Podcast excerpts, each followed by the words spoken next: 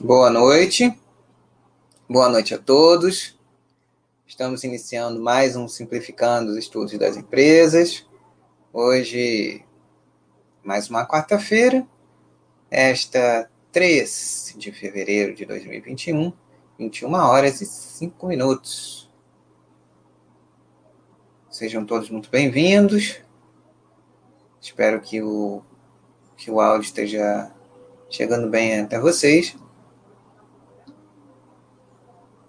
E quebrando um pouco a sequência né, que a gente vem fazendo nos últimos chats, né? Vamos pegar agora uma empresa tradicional, né? Um capital aberto já há bastante tempo e com uma história bastante antiga. Né? E não não por isso né, livre das grandes transformações que estão acontecendo também, é, especialmente no seu negócio de atuação. É, grandes transformações é, culturais, é, tecnológicas, e elas são, não são tão fáceis como parecem, é, é, embora já, já sejam expressões que tenham sido muito que, que vem, vem sendo muito bem, muito intensamente comentadas, faladas, repetidas, elas não são tão simples assim de se colocarem em prática, né? E falo que da chamada transformação digital, né? Que não é uma, uma coisa é, tão simples e como parece, né? Não é tão rápida também quanto parece ser. Não é uma coisa pequenininha, uma uma transformação como a gente estava acostumado até algum tempo atrás. A, você incrementava uma linha de negócios, criava uma extensão de linha e ficava mais naquela, mantendo mais ou menos a sua a sua liderança, né? Com canais completamente separados e você ia tocando o barco sem tantas novidades assim, sem tantas transformações. Eram transformações é, incrementais, um, mais um pipeline business, né, como se, como se fala aí. Não que, que, que vai desaparecer completamente, né, mas não vai ser mais a prioridade, a, a exclusividade, digamos melhor falando, né? Então é uma transformação realmente por dentro. Grande Peter Rich, meu amigo. Legal, que bom, que bom que você está aqui ao vivo comigo aí, com, os amigos que puderem estar aqui, né, nesse horário.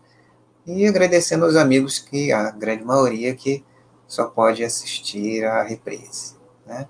Então, né, como estava falando, né, amigo Peter, Peter Rich, né, a gente estava comentando aqui no, no, no, preâmbulo, né, digamos assim, da, do estudo que a gente vai fazer da Vulcabras, né, uma empresa bastante tradicional, mas ah, principalmente o varejo está sofrendo uma transformação, uma disrupção enorme, uma, uma transformação que ao contrário de outras, como estava falando, é bastante revolucionário, poderíamos dizer isso, né? porque junto com essa transformação do, do, chamado varejo, que na verdade o varejo ele é muito mais amplo do que é, é a gente normalmente é, considera, né, ao estudar aqui as empresas, é, o varejo praticamente tudo, né,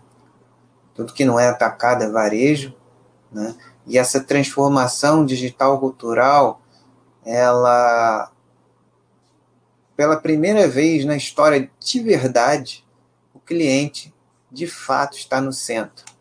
Né? A gente está, pelo menos, a, sei lá, desde 1967, né, quando o Philip Kotler ele publicou a primeira edição do Administração de Marketing, lá nessa época já se falava nisso, né?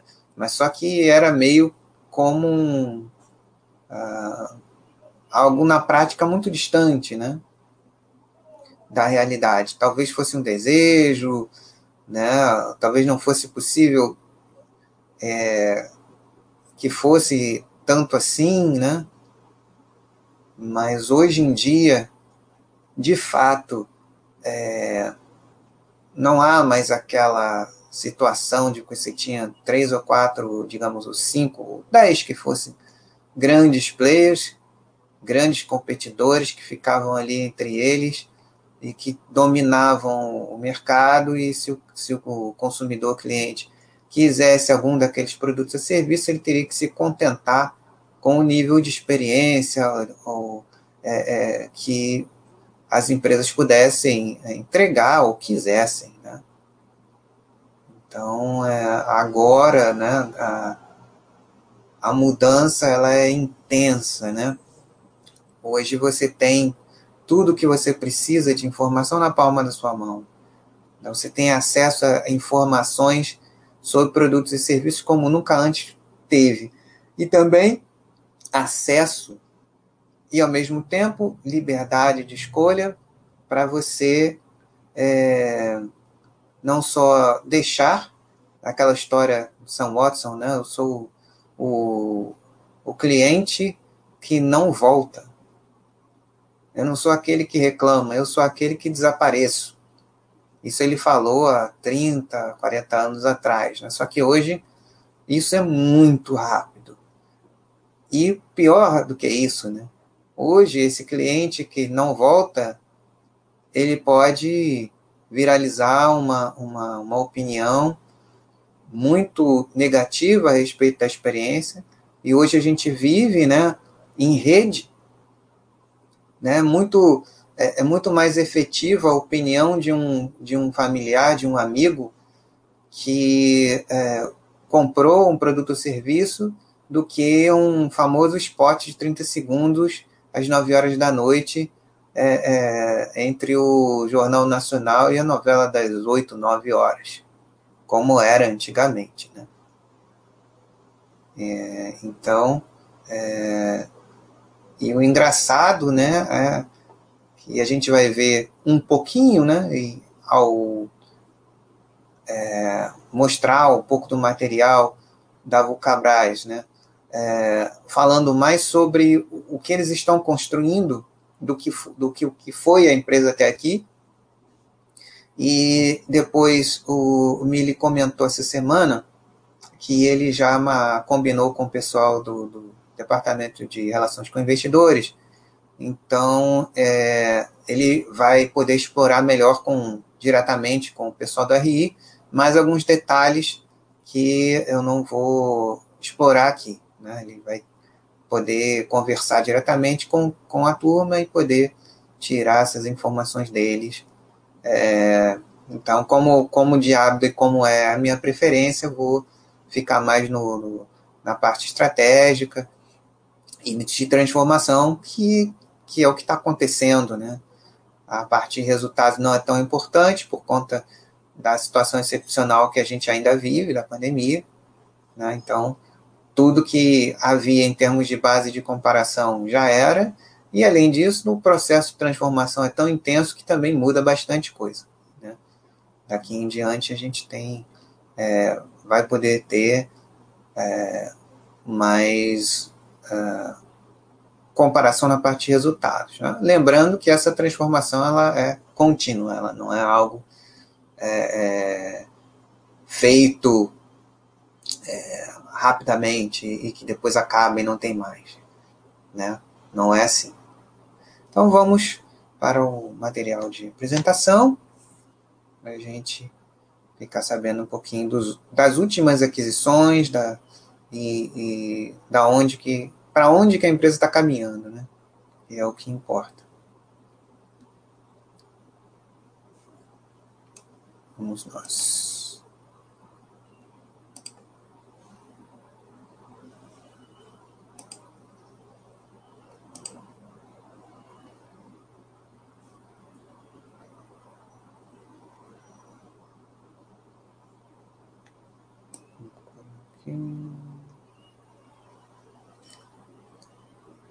Isso, não, acho que é essa aqui. Deixa eu ver.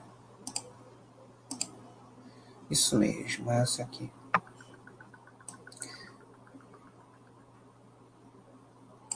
Esse é um material de uma apresentação realizada esse ano, né? bem recente. Está no, no, no, site de, de, relações com investidores da, da Vulcabras, né? falando justamente desse, desse reposicionamento da empresa e um foco, já dando um norte, né? um foco no, no esportivo. Né? A própria foto escolhida já, já aponta para isso. Né? É, de fato, né, a, a, principal marca da companhia já era no esportivo, né, Olímpicos, e todas as aquisições anteriores foram no sentido de levar a companhia para esse segmento de uma forma mais concentrada. É um segmento bem interessante, né? em linha aí com, com, com as necessidades da, da, de uma população que vive cada vez mais e necessita viver melhor, já que vai estar tá durando mais tempo. Então, para que seja é, uma existência é, com melhor qualidade, de uma maneira mais ampla, então as pessoas é, têm a necessidade de procurar é, práticas de atividades físicas, né?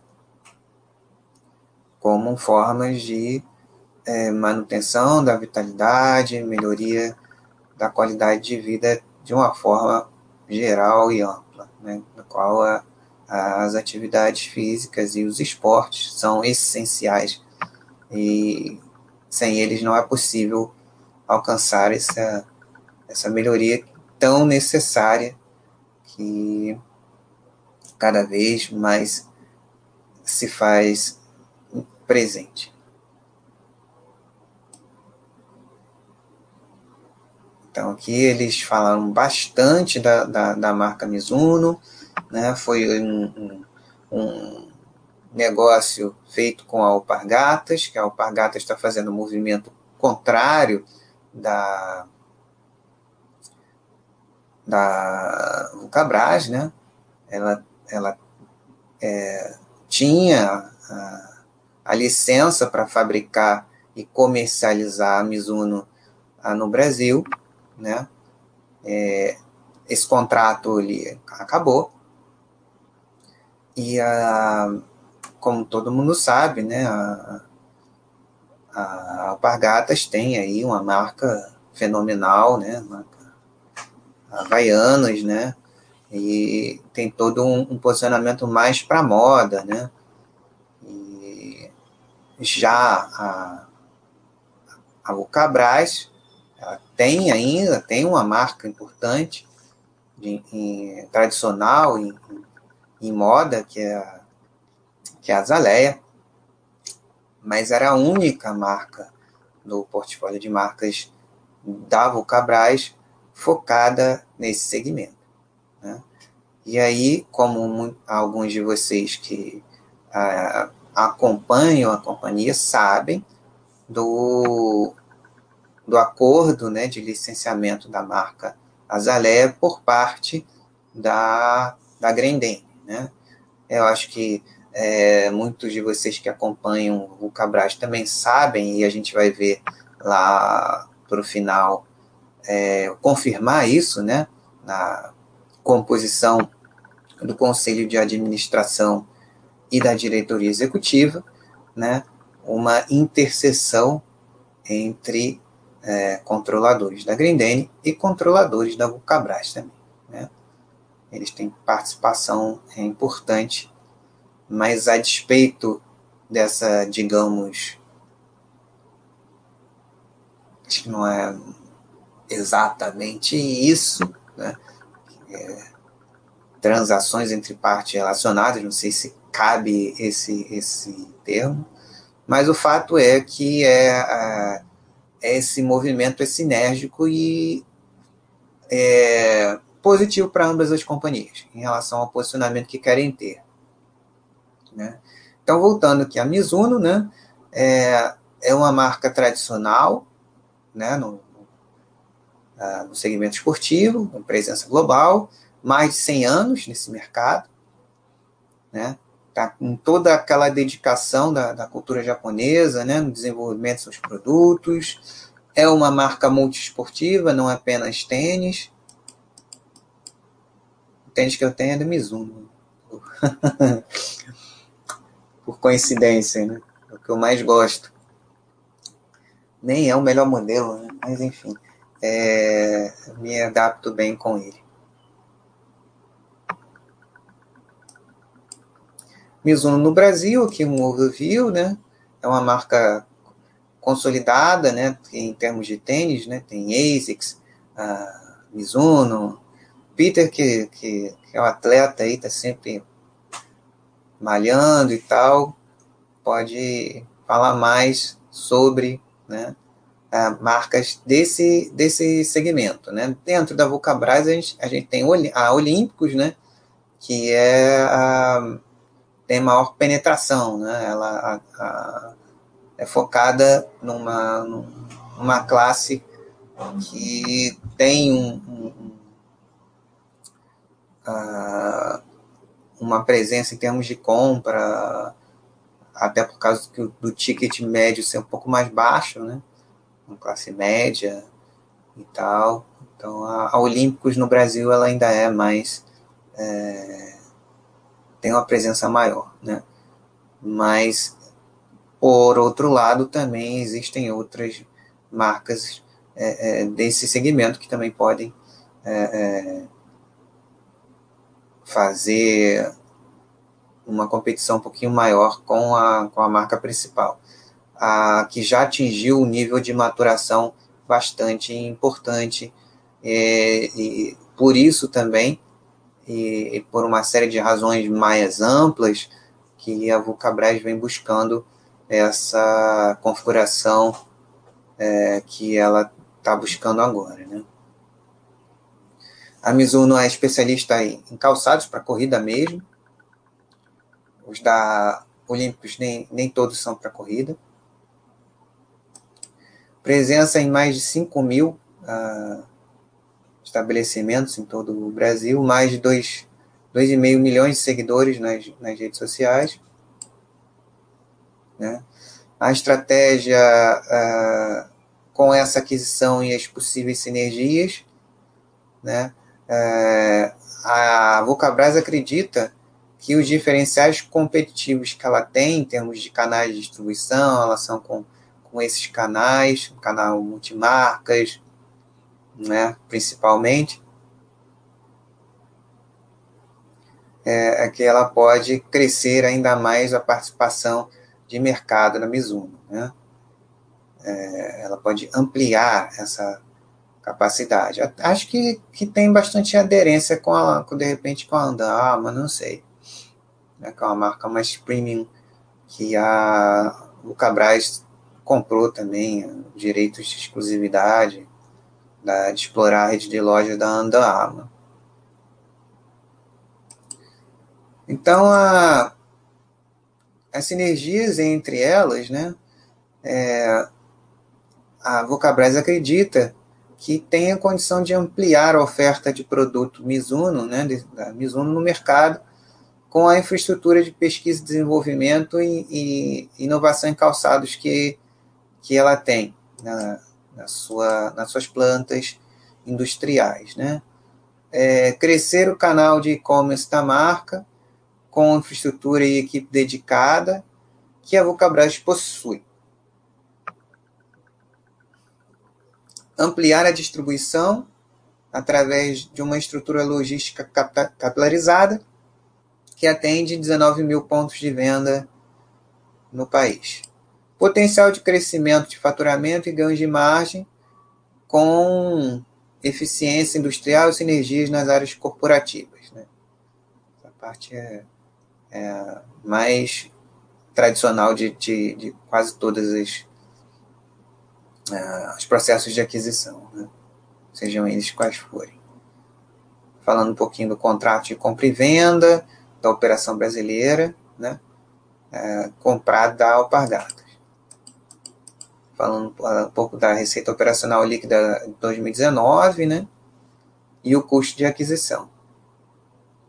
O primeiro fechamento, estoques ativos e funcionários. Segundo, lojas e operação de e-commerce liquidação no curto prazo e recursos do próprio caixa da empresa.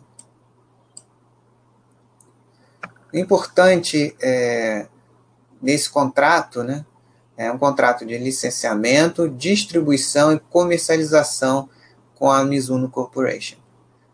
Nesse contrato, estabelece é, o desenvolvimento e produção dos produtos da marca Mizuno, né, usando o parque fabril da as plantas né, do, da Vulcabras, exclusividade na comercialização e distribuição em território nacional, exclusividade na comercialização direta ao consumidor através de lojas próprias e ou e-commerce da marca Mizuno.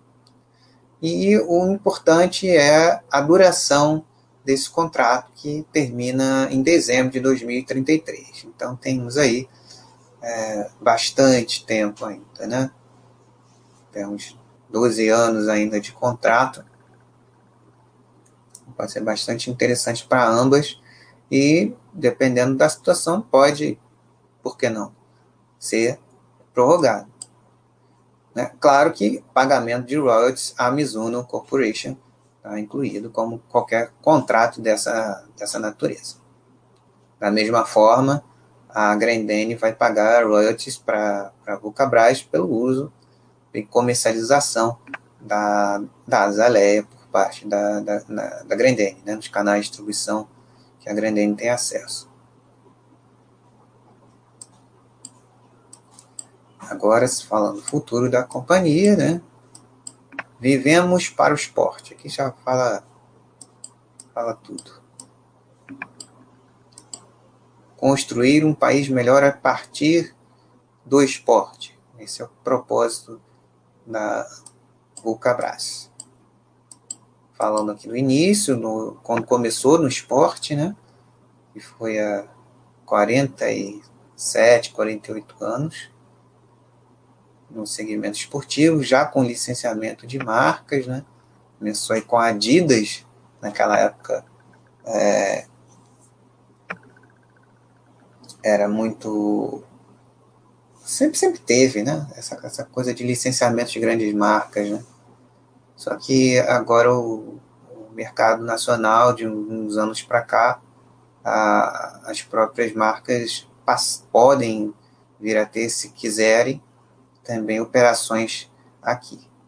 Né? Então a história no, no segmento esportivo já é, já tem quase meio século, né? a marca própria Olímpicos, que já já bastante consolidada aí, também já tem fazer 46 anos.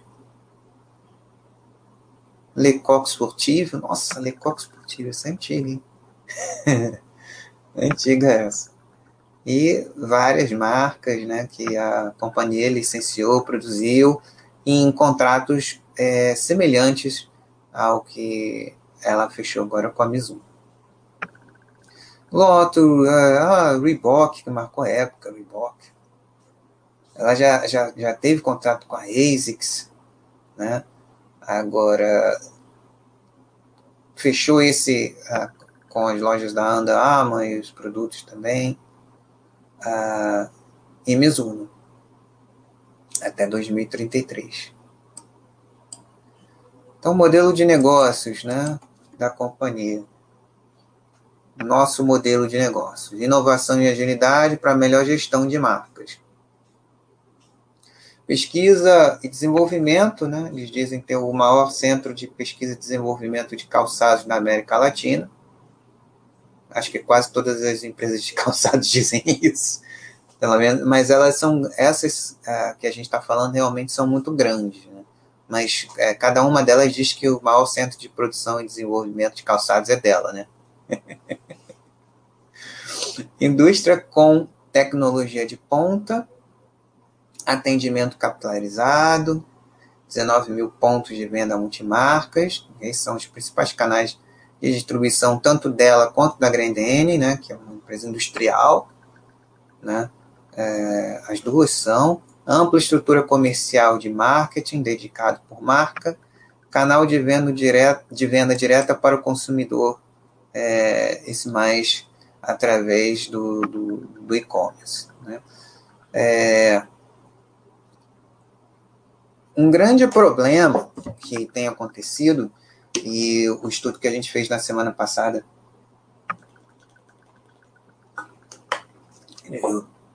de uma empresa de TI bastante interessante que é, a gente, logicamente, tem muito a aprender ainda sobre ela, mas que atua justamente nesse meio de campo entre a indústria e o varejo, que é onde acontece grandes desajustes, né?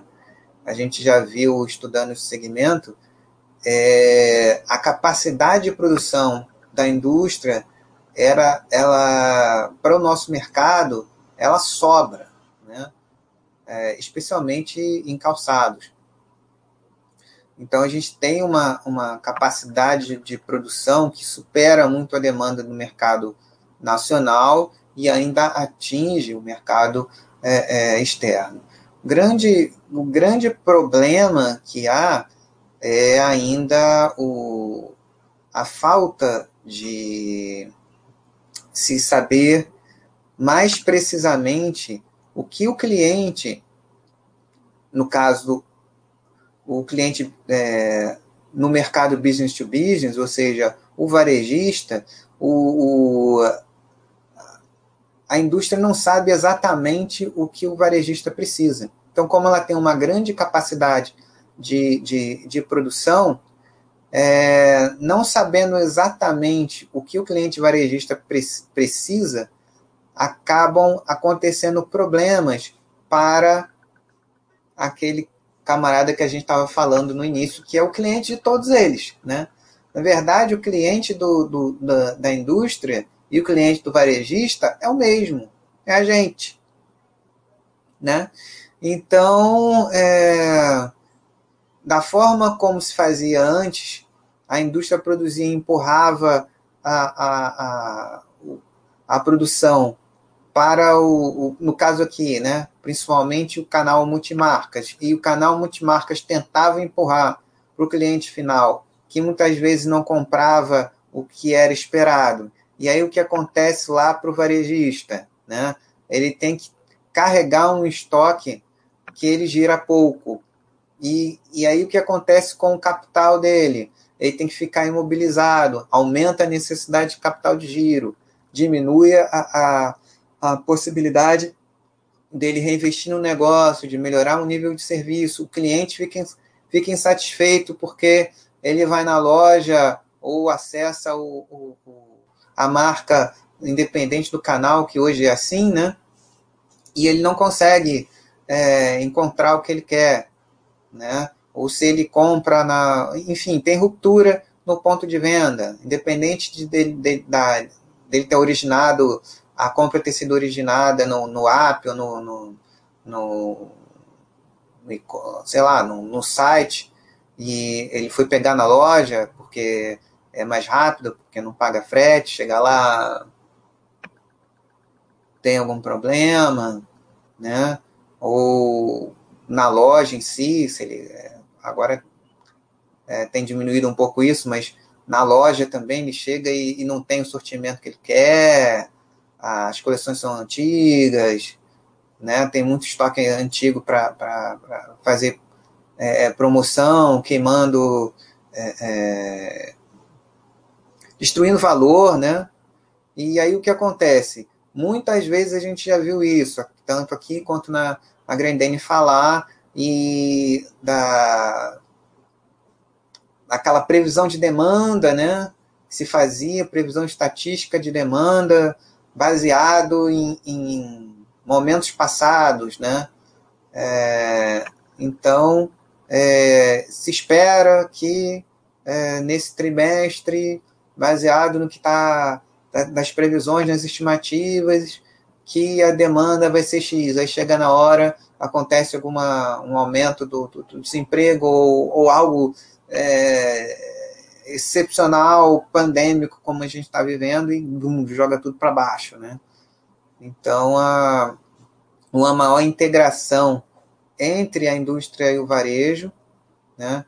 É, abrir os estoques dos varejistas para as indústrias saberem exatamente o que de fato sai, e aí vai impulsionar o giro de estoque dos varejistas e não vai ficar aquela coisa de uma hora, é, quando está todo mundo otimista, a indústria vende os tubos para o varejista que fica super estocado e depois esse varejista está com um excesso de estoque, aí diminui a, a compra do, da indústria, né? E o cliente fica lá com ruptura, com um nível de serviço ruim, né? Isso aí já não dá mais para ficar assim, né?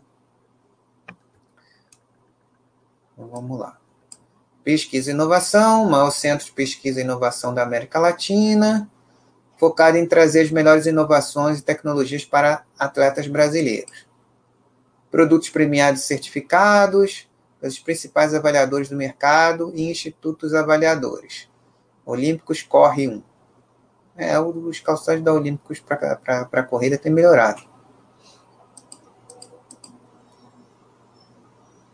Mais 800 novos modelos esportivos por ano, né? Isso é legal, variedade Produção local das tecnologias globais, isso é uma coisa bacana também, que vai continuar acontecendo com essa parceria com a Mizuno. Ele fala aqui das marcas da, da Under Armour. Indústria com tecnologia de ponta, isso faz, é verdade mesmo.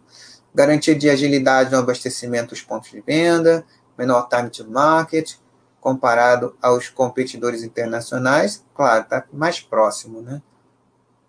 Conexão direta com as demandas do mercado, parque, parque industrial modernizado, uh, lead time entre pedido e produção de apenas cinco semanas. Melhorou bem, mas isso é geral, viu?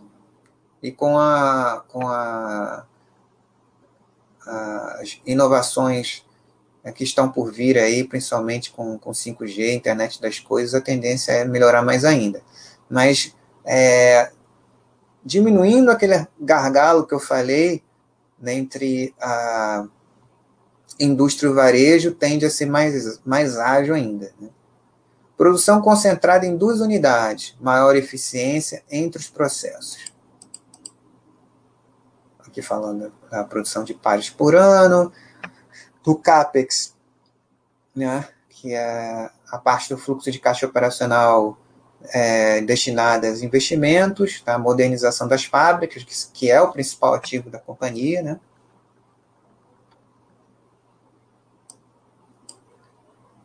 falando aqui da sustentabilidade e responsabilidade social, cada vez mais importante, né? redução de carbono, energia limpa, energia eólica para abastecer as fábricas a partir do ano que vem. Reuso e economia de água. Economia circular, 80% dos resíduos reutilizados, é muito importante. A empresa, a empresa vai ganhando eficiência, vai, é, o, é o jogo do ganha-ganha, né? Responsabilidade social, né? Em relação ao índice de desenvolvimento humano das regiões é, em que as fábricas estão situadas, né?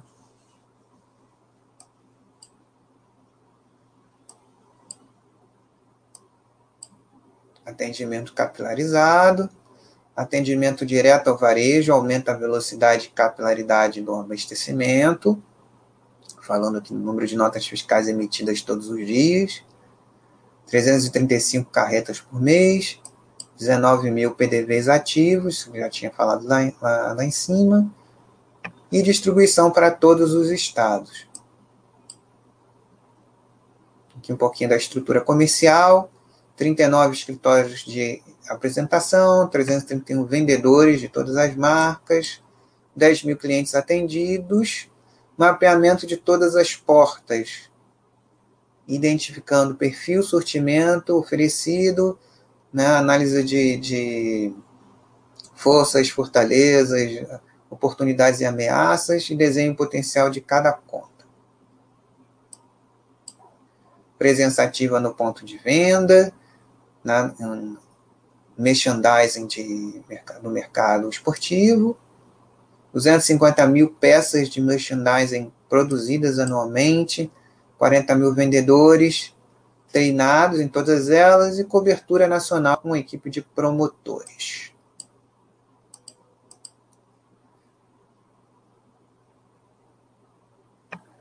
Ah, sim, aqui está fazendo um, é, o time to market, né, o prazo do desenvolvimento até a entrega no mercado, calçados nacionais da, das marcas do Cabrais, quatro meses, calçados das marcas internacionais, um ano. Benefício para o mercado: rápida identificação das últimas tendências e mínimo prazo para lançamento no ponto de venda. Prazo de atendimento: cinco semanas nos nacionais da Cabrais e seis meses para os, os, as marcas internacionais. Colocação do pedido próximo à venda aumenta a assertividade da compra e potencializa essa venda. Grade de entrega flexível, seis pares ou mais. E uh, as marcas produzidas lá fora, obviamente, mais difícil, né? É, mais é, fixa, né? 12 pares ou mais. Flexibilidade para o lojista, ajustar o pedido e reduzir sobra de pontas de grade. Claro que não é só isso, mas é, isso ajuda também bastante essa capacidade de produção. Tem que saber também o lado do, do, do estoque do varejista, o que ele realmente precisa. Risco de liquidação de estoque baixo, por conta das outras três coisas que a gente viu. E no, no outro, risco de ruptura é maior, do ponto de vista. Isso, obviamente, melhora um pouco o nível de serviço e aumenta um, um pouquinho a margem para o varejista que está vendendo.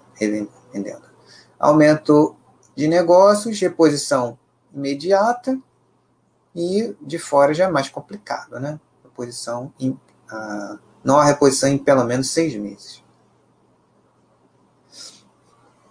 E é, orientada a partir do giro do produto. Né? Isso aí é que tem que ser melhor, é, tem que se conversar melhor essas duas pontas.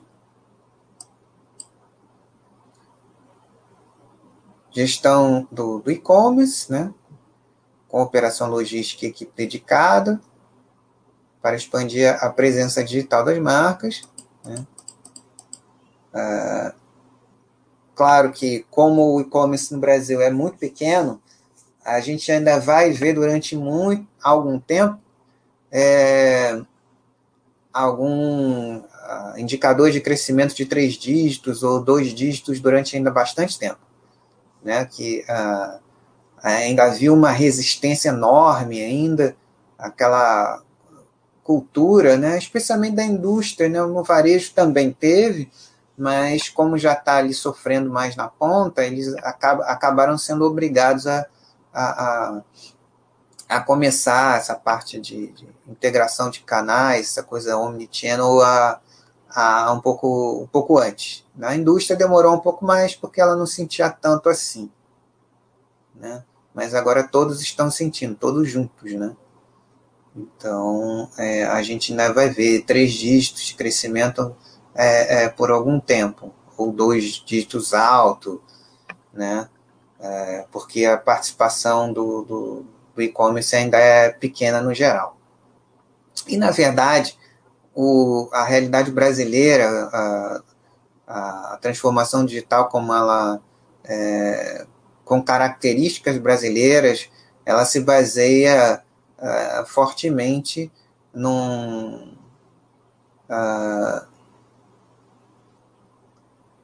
numa rede de lojas bastante é, é, com um nível bastante é, de experiência de compra muito agradável. Então, é mais da integração on and off, né? Do que se pensava até pouco tempo atrás. Ou que aconteceu, é, que liderou o crescimento em outros lugares, por exemplo, na China, que o varejo físico tinha uma presença muito pouco significativa em relação à extensão e, e, e a, a população de lá né, que já a, a, gente tem o benefício de estar atrás, né, de poder observar, de poder aprender e de poder adaptar a nossa realidade. Essa é uma das vantagens de a gente estar um pouquinho atrás. Nem, nem, né, é, nem sempre é ruim ficar um pouquinho atrás. Então, falando do e-commerce, né, 7 mil participantes no programa de afiliados, é, presença nos 15 maiores marketplaces do Brasil, né? Uh, alguns com, com presença importante, né? A gente viu aí o movimento da, da Magalu aí com a Netshoes, que era o principal operador é, de e-commerce de, de calçados esportivos, principalmente, é, e, e, foi uma integração muito bem feita, né? Como tudo que a Magalu vem fazendo.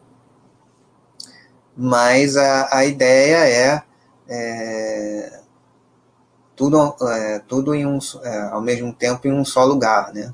Parafraseando aí é, uma das empresas nas quais certamente a, a Bucabras está, né? um desses marketplaces aí, de uma dessas empresas que tem esse slogan, que é um slogan bem interessante, né? que endereça bem o que é, são essas, uh, essas plataformas, né? esses ecossistemas que vêm sendo criados e que aqui essa palavra ecossistema ela se diluiu muito, né? O ecossistema é uma coisa muito maior do que muita gente acha que é aqui. Uma operação logística dedicada, uh, muito importante, é, em Extrema, Minas Gerais, né? Ela é uma uma inquilina de alguns fundos imobiliários, certamente né? não me lembro qual, mas sim, se eu esqueci de, de se o Fernando tivesse aqui, ele me ia ajudar. Então, é, ele vai mostrar um pouquinho aqui do centro de distribuição de Extrema. É uma cidade estratégica, né, em termos de logística, pra, especialmente para e-commerce. Né? A, a, entrega prevista para agora, né, mês que vem, desse CD, com 11.500 é, metros quadrados de área, capacidade para 2 milhões de produtos, é, 5 mil endereços de armazenagens aí para suportar esse, esse plano que a gente acabou de, de, de ver aí. Né? 86 colaboradores diretos na, opera, na operação desse centro de distribuição falando um pouquinho do marketing dedicado, marketing dedicado a cada marca, a equipes exclusivas, 20 campanhas ao longo do ano, é, para deixar as marcas sempre na cabeça do consumidor, 16,4 milhões de seguidores, patrocínio de grandes eventos, clubes, confederações e atletas brasileiros. Tudo bem é, integrado, né? na marca do corre, né, o, Olímpicos.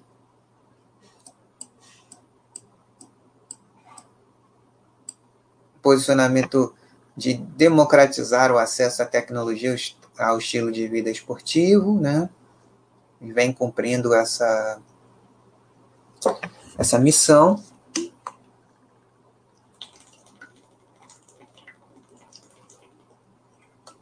Categorias corrida e lifestyle calçados, vestuário e acessórios.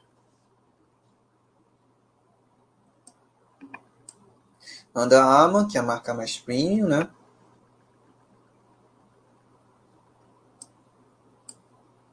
Tem mais alguma coisa aqui. Posicionamento.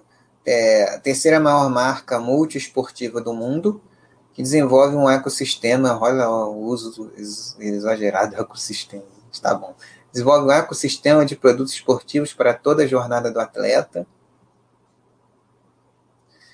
é, através de aplicativos, vestuário, acessórios, calçados para performance esportiva durante treino, competição e recuperação.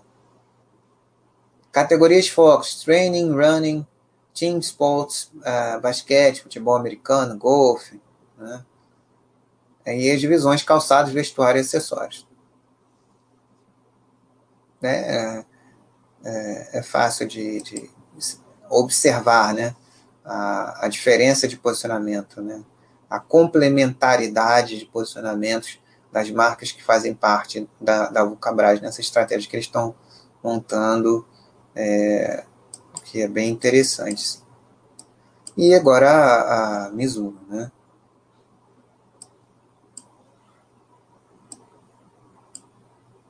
Produtos de alta performance para todos os níveis de atletas.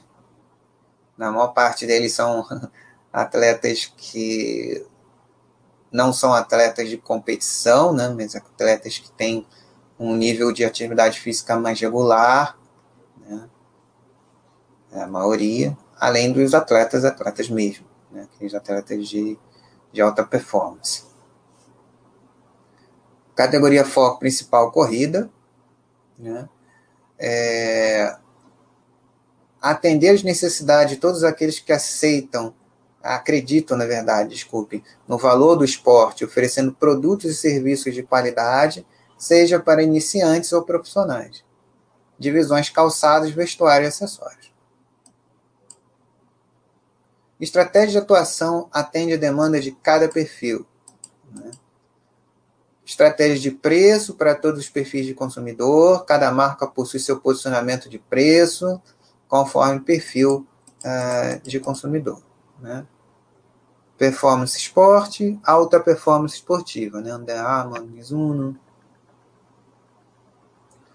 Produtos nacionais importados garantem potencial de vendas em qualquer cenário cambial também. Reduz uh, o impacto das variações de cenário cambial. Então aqui dá para ver que, o, que uh, é bastante amplo né, a faixa de, de, de preço, é, tanto em vestuário quanto em calçados. E é justamente isso que a empresa é, acabou agora de formatar, né, mais uma vez, essa amplitude é, de, de posicionamentos que se complementam, né, é uma estratégia bem inteligente. Portfólio de marcas com públicos e segmentos complementares, desde lifestyle esportivo, lifestyle esportivo até alta performance esportiva. Vestimos o, o atleta dos pés à cabeça, né, uh, com tecnologia e todas as categorias de produto. Outros produtos e acessórios.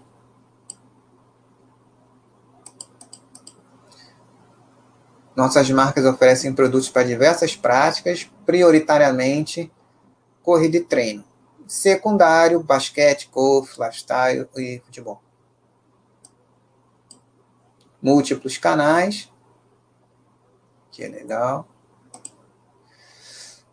Diversos canais de distribuição para chegar aonde o consumidor estiver no Brasil. É isso aí. O importante é levar a marca para os vários é, encontrar o consumidor final em todos os canais, porque hoje em dia é, o consumidor está em todos. Ele quer facilidade e praticidade. Quer encontrar ah, os produtos deles é, a qualquer hora, com facilidade. Né? No e-commerce, do, marketplace dedicado a algumas marcas, algumas lojas próprias, a Mizuno tem lojas próprias, a Armour também tem. E o, em relação às lojas físicas, né, tem o varejo multimarcas, né, e além disso, das próprias. Né, e nos diversos uh, apps que a gente vê aí, principalmente os, os maiores. Então, por aí mesmo. falando em termos gerais, aqui eles têm os resultados é, finais de 2019, né, que foi um ano é, forte do varejo em geral. Né, ah, o que a gente é, imagina que ainda é, tenha permanecido é, desses números são a, relação de clientes e pontos de venda abastecidos. Né?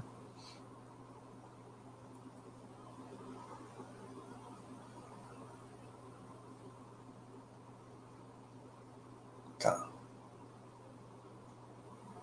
Essa observação aqui do, do e-commerce das marcas, o Cabras entre os top 100 com maiores crescimentos de acesso durante a pandemia. É, porque, é, de alguma forma, né, as pessoas, é, muitas pessoas se mantiveram fazendo mesmo em casa alguma atividade. Né?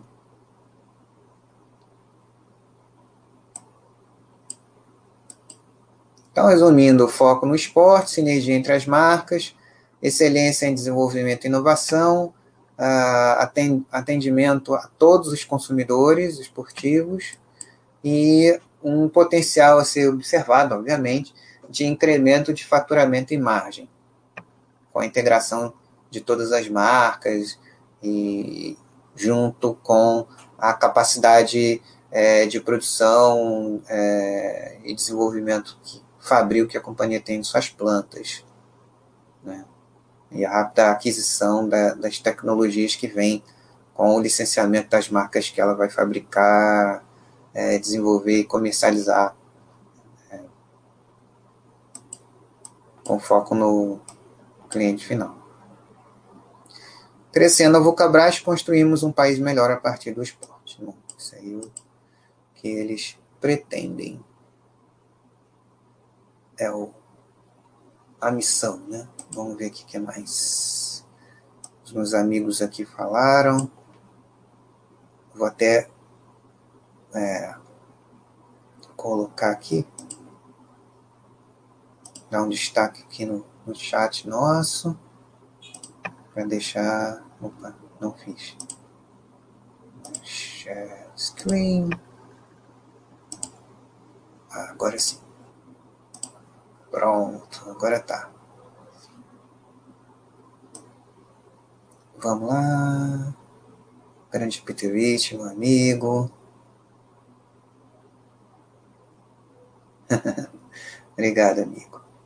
É, o Peter Rich falando que gosta muito da, da, da ASICS, né? Eles não estão mais é, representando a ASICS, licenciando a marca ASICS. É, alguns amigos meus, não sei se é, se é só você, ter tem me falado preferida a ASICS em relação a Mizuno. Né? Eu nunca usei ASICS, mas eu tenho é, um feedback de amigos muito, muito bom, muito forte. É,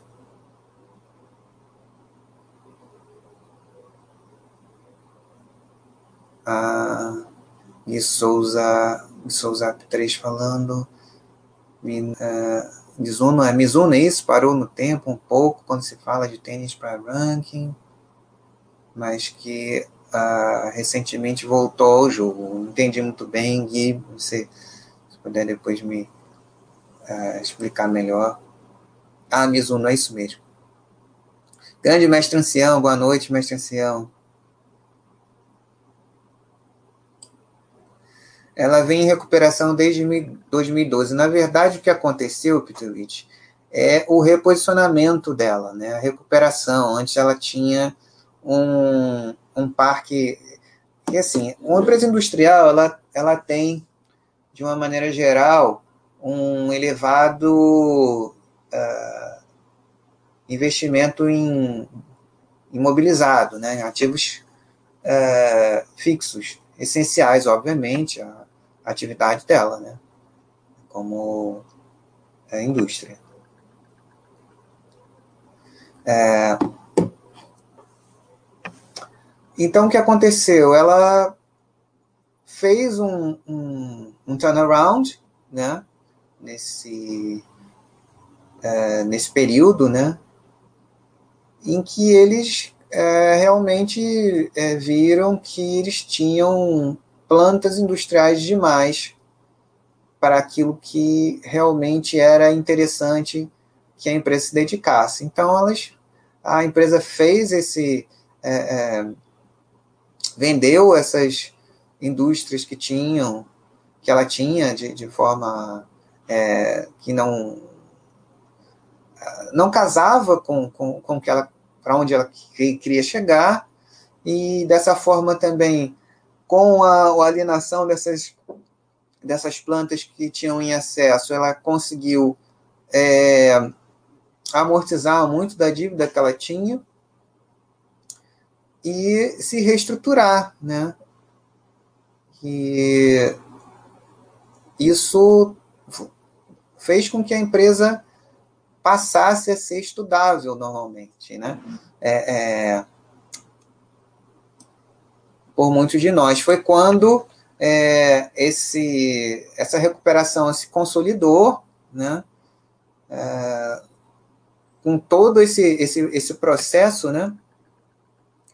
Que está em curso aí, da primeira leva do, do, do, do e-commerce, aquele e-commerce apartado, que começou, o e-commerce tem, tem, tem pouco tempo, tem pouco mais de duas décadas, né? Mas aquela coisa de canais separados que não, não conversavam, que canibalizavam um com o outro, né? Aquele nível de serviço de, de entrega que quando era novidade a gente aceitava, agora passou de dois dias a gente já fica achando ruim, né? É, mas é uma realidade que a gente consegue aqui nos grandes centros, mas cidades mais, mais afastadas dos grandes centros ainda tem um nível de, é, de prazo de entrega ainda, ainda bem maior, coisa que é, daqui para frente tende a diminuir, né? mas é, é um processo. Então, é, é, é esse o processo né, que vem acontecendo com a, com a Vulcabras. Né? A Alpargatas também teve seu momento ruim, né? Ah, mas todo, na verdade está havendo uma transformação muito grande, uma interseção entre áreas muito interessante que tem acontecido é, é, essa coisa de ecossistemas ecossistema mesmo, né? coisa grande, não é, é aquilo que a gente é, leu ali no material de, de apresentação, que não é ecossistema. Né? Mas, enfim, é, tem muita coisa ainda para acontecer. Né? A gente vê a, a movimento interessante também que, que a Centauro vem fazendo, né? É, como varejista multimarcas do, do, do segmento, com uma, uma, um formato de loja bastante moderno e integrado, né, e várias coisas que eles estão fazendo que a gente é, outro dia pode até falar sobre. Né. É, então, é, muita coisa acontecendo e, e são, é, são segmentos diferentes, né, Peter Rich? A, inicialmente a gente tem aquela ideia, ah, calçada é tudo igual, moda é tudo igual, varejo é tudo igual, é, e a gente está vendo que, que não é bem assim, né? Então, é, pode-se olhar as duas e é, observar se gostar do que é mais interessante é, para cada um. Ah, running, né? Ah, sim, sim, sim, sim, sim.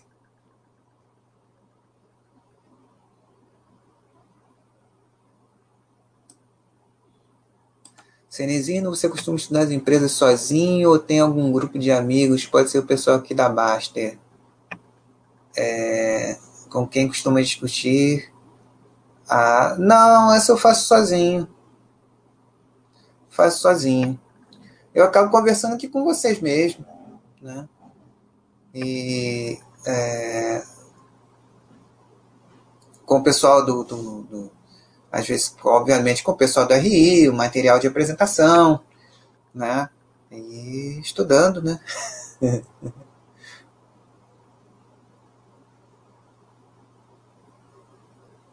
Antes de apresentar aqui, eu apresento aqui a gente vai conversando. Assisto o material, estudo bastante, né? É, Dr. Emmett Brown. Né? Uma diversão para mim. Ah, esqueci de mostrar uma coisa importante que, que, que eu, de, eu, falei que ia deixar para o final, mas vai ficar para o final mesmo. Ainda bem que eu lembrei antes de, de, de encerrar aqui a, o nosso estudo de hoje.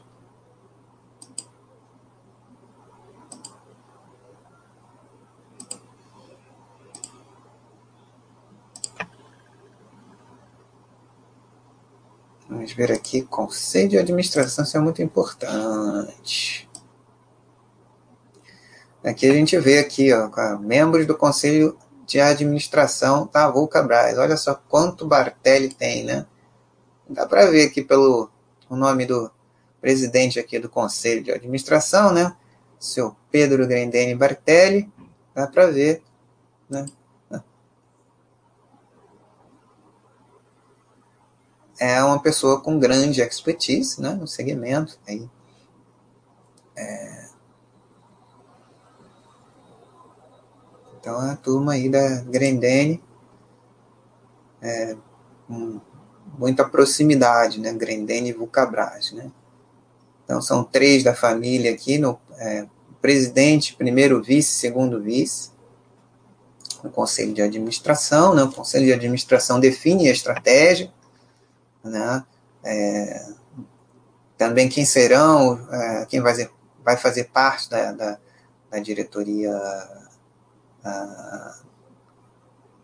administrativa, né, estatutária, né, diretor, diretor-presidente, os outros diretores estatutários, CFO, é, DRI, né, diretor de RI, operacional, ou, enfim.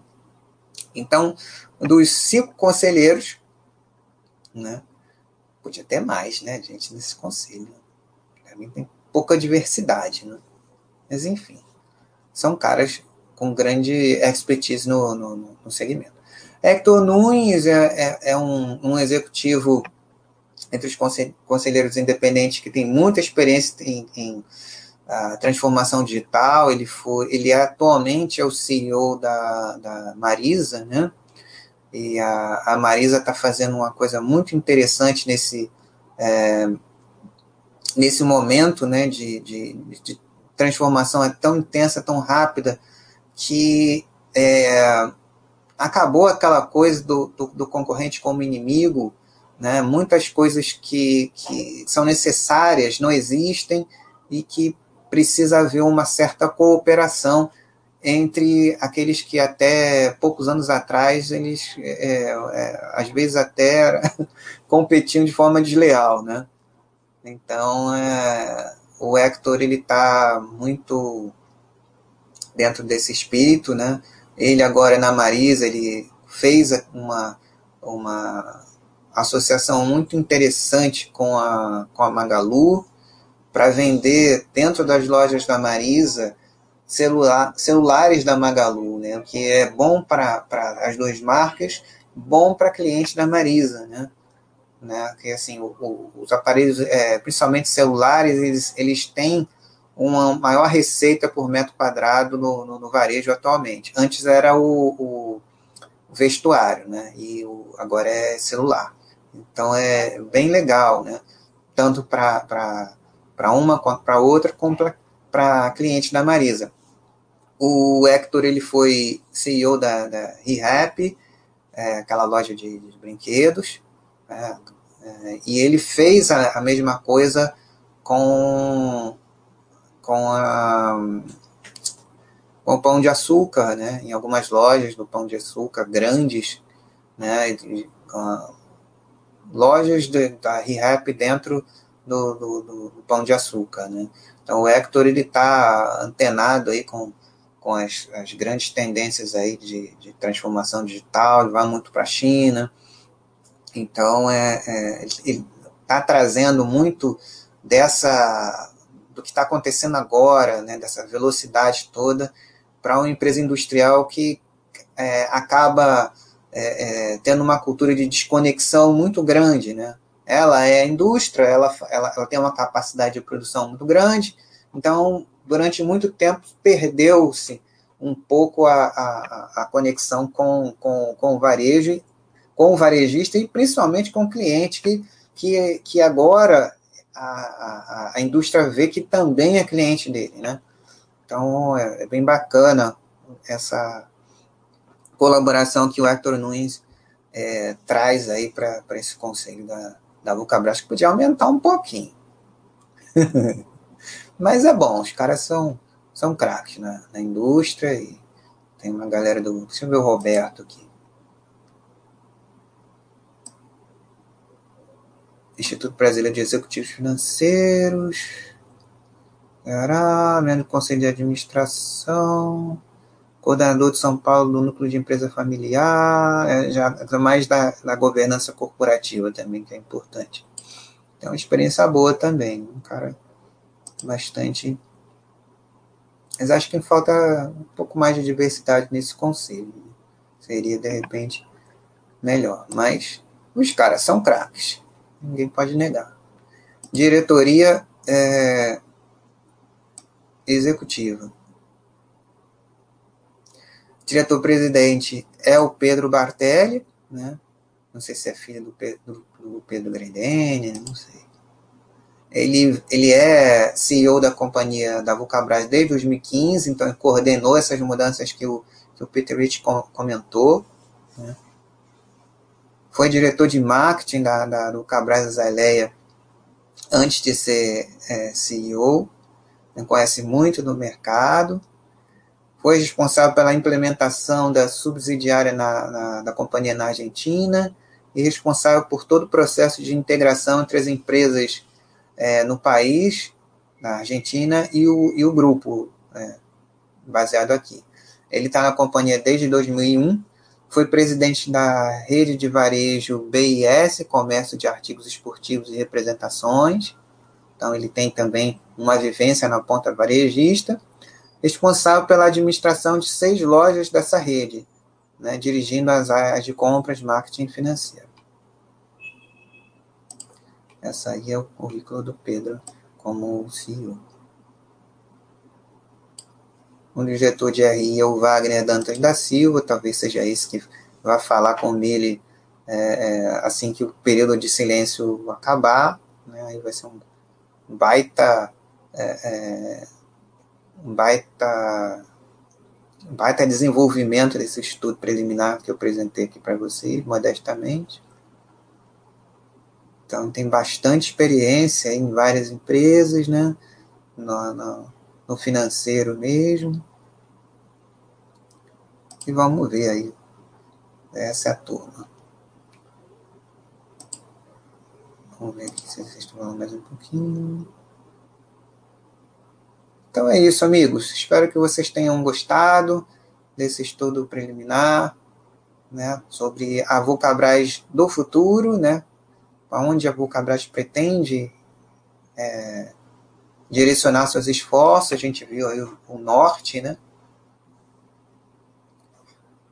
É, em que eles estão pretendendo chegar e a gente vai observando como ela, ela vai atingir é, esse que é um objetivo muito importante, pode vir a se tornar uma forma de, de repente, incrementar dentro, para, ao menos para esse público, a recorrência de, de, em outras plataformas, né, que, que estão todas integradas aí, o esporte cada vez mais importante na vida das pessoas, né, e uma alavanca aí para a integração cada vez mais dinâmica do, do, do varejo, dessa transformação digital cultura, cultural, né? Então é isso, amigos. Agradeço demais aí a presença de vocês, Peter Leach, Dr. Helmut Brown, de Souza Apps, né? e Mestre Ancião, e os amigos que assistirão aí a reprise, né? É, espero que vocês aproveitem também.